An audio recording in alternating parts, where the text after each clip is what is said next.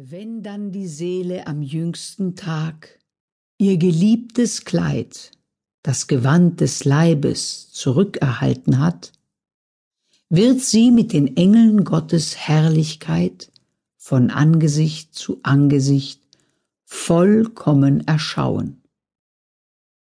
Was danach aber geschehen wird, davon werden aufs neue die Engel in ihren Lobgesängen entflammt so wie sie auch am ersten Schöpfungstage bereits durch den Sieg ihres Streites erleuchtet wurden. Denn nach dem jüngsten Tage erst werden auch die Engel im Lobpreis Gottes vollendet. Sie werden ihr Loblied anstimmen auf die neuen Wundertaten Gottes, auf den Menschen nämlich von nun an werden sie die Zither schlagen, Klang herrlichster Freuden und nicht müde werden, nicht mehr nachlassen, nimmer dabei ein Ende finden. Und wie sie verlangen, Gottes Angesicht ohne Unterlass zu schauen, so werden sie auch nimmer aufhören zu staunen über die Werke Gottes im Menschen denn der Mensch ist ein Wesen mit Leib und Seele, und er existiert als Werk Gottes mitsamt aller Kreatur. Im zwölften Jahrhundert, einem als größte Renaissance im Abendland bezeichneten Jahrhundert, tritt eine besondere Frau hervor. Ihr Name lautet Hildegard von Bingen ein Genie in vielen Bereichen und eine wirkliche Frau der Renaissance.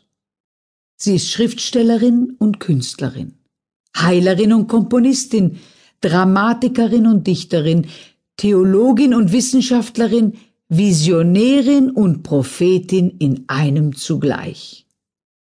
Und sie ist eine, die es wagte, die Fürsten und Könige, Mönche und Päpste zu kritisieren es gelang ihr, viele zu befremden, aber weitaus mehr zu inspirieren.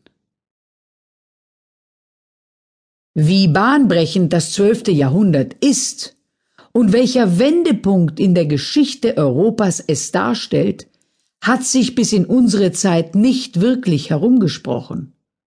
Es gab keinen Bereich, in dem nicht tiefgreifende Veränderungen stattfanden, die sich alle wechselseitig beeinflussten. Das Klima erwärmte sich, die Bevölkerung wuchs dramatisch, die Bauern nutzten in der Landwirtschaft neue und produktivere Techniken, Wälder wurden gerodet, neue Weinberge angelegt, zahlreiche Dörfer gegründet, die ersten mittelalterlichen Städte entstanden und damit eine neue Bürgerkultur.